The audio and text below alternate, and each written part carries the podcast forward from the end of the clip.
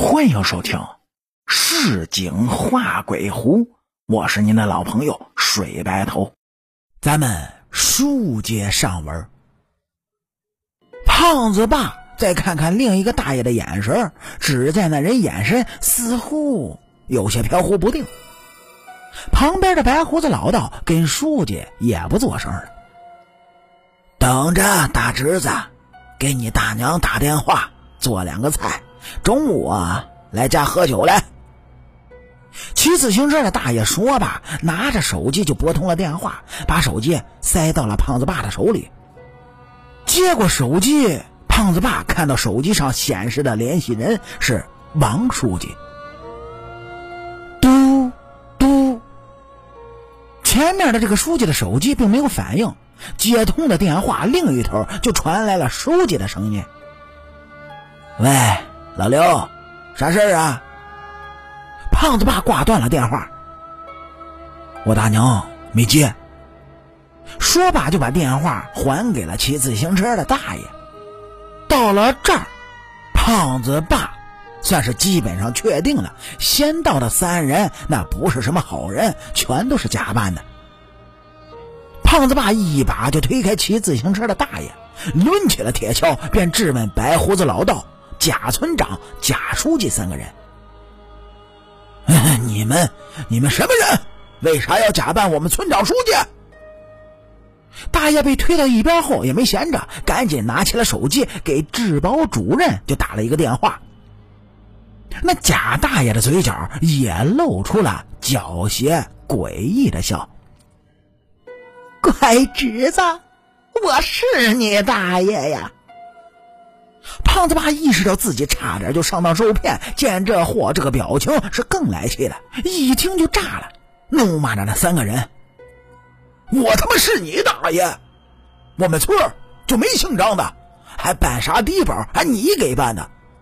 快说你谁，不然我他妈一枪踢死你！”三个人见事情败露了，纷纷是哈哈大笑起来。胖子爸被三人这一乐搞得有点不知所措，回头就问村长：“呃，大爷，这仨人是不是脑子有啥毛病？”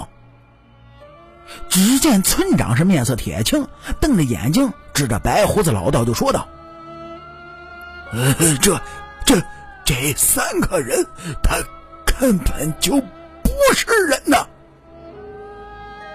胖子爸顺着村长手指的方向，只见那白胡子老道小腿里就露出了一根黄色的尾巴，还在那里自顾的活动着呢。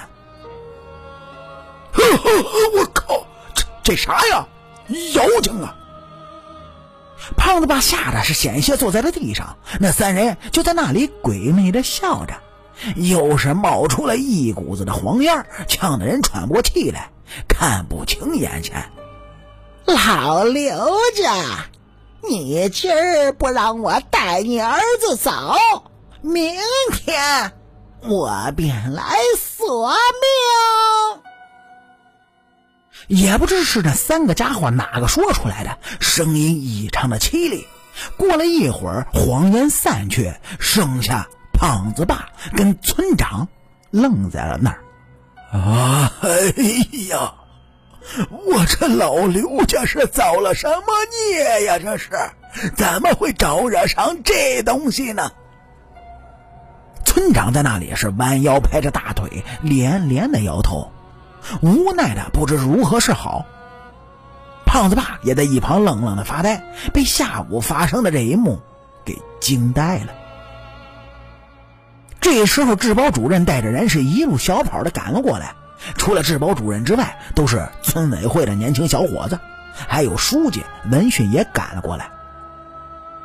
这时，只见村长两眼一黑，就要倒地。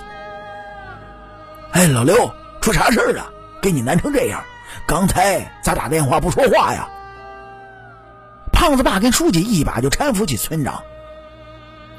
造孽呀！造孽呀！村长闭着眼睛，也不知道是在思考着什么，只是自己在那里喃喃的自语说着。胖子的故事讲到这里，我也没听明白这胖子家究竟是发生了什么事儿。那白胡子老道三人，难不成是黄鼠狼成精下山抓小孩了吗？虽说这世间凡事都有善恶对错，人有好人坏人，妖精也分好坏。假设这白胡子老道三人就是黄鼠狼幻化的，说明也有一定的道行了。既然道行已经很高了，那又为何去找这刘家的麻烦呢？我是百思不得其解。胖子边说着故事，我边思考着，也没有个端倪。我岔开了胖子的话，就问道：“老哥，莫非这白胡子老道是那黄皮子变化了不成吗？又怎么会跟你们刘家瓜葛上了呢？”哎呀，老弟，你猜对了，那白胡子老道可不就是黄鼠狼吗？而且道行还特别高呢。你听我往下跟你说啊。胖子说完，又咽下了半杯白酒，眼神中透露着惊恐之色。我也就在一旁静静的听胖子讲述着他家发生的故事。胖子的爷爷走得早，胖子的爷爷兄弟两个，如今也就只剩下这村长的大爷爷。所以刘家大大小小的事情，一般都由这个村长大爷。拍板决定，而这村长大爷又一辈子无儿无女，所以村长一直就把胖子爸这个侄子当做自己的亲儿子，而把胖子呢，自然也就当成了亲孙子一样看待。事情发生之后，村长就整个人浑浑噩噩的，像丢了魂儿一样，总是唉声叹气的，又不知道是在愁些什么。一个人躺在炕上，是两眼发直的望着天花板。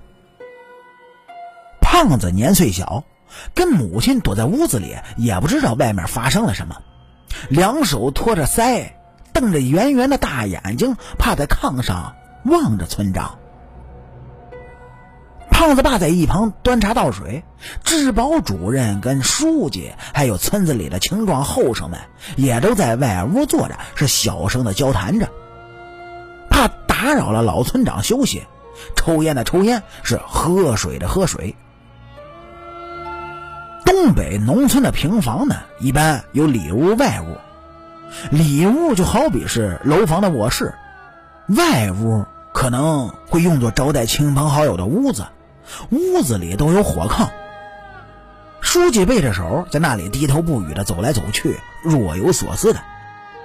治保主任也着急了。深吸了一口烟，望着书记。哎，我说王书记，你在那里走来走去的也不是个办法，你快看看老刘咋样了吧？书记回头望了一眼治保主任，扭头进了里屋。你大爷，他咋样了？书记这么小声的问着胖子爸，怕把村长吵醒了。啊，呃，我早清醒过来了。老王，来，孙子，扶我起来。村长的声音明显的有些疲惫。小胖子扶了村长起身，靠在了炕头的墙上。村长端起了茶杯，喝了一口茶，咳嗽了两声。不知道是不是错觉，此时的村长就像大病了一场，平日里的精气神呢也失色了不少。这会儿。是出了大事了！我说老刘，这是咋回事？治保主任见村长醒了过来，也进了里屋。治保主任跟着着急忙慌的就问村长：“书记接过话来就问道：‘嗯，是不是跟你家二哥当年的事有关呀？’”这书记所说的二哥呢，也就是胖子的亲爷爷，村长的弟弟。村长看了一眼一脸懵懂的小胖子，是长叹了一口气：“哎，造孽呀！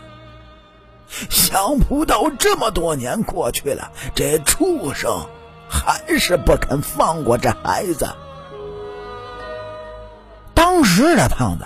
年岁还小，对于这几个老人口中的言语，胖子只感觉好奇，只能呆呆的看着长辈们在那里是着急发愁。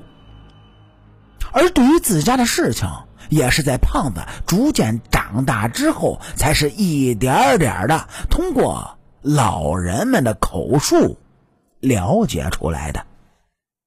具体是什么事儿呢？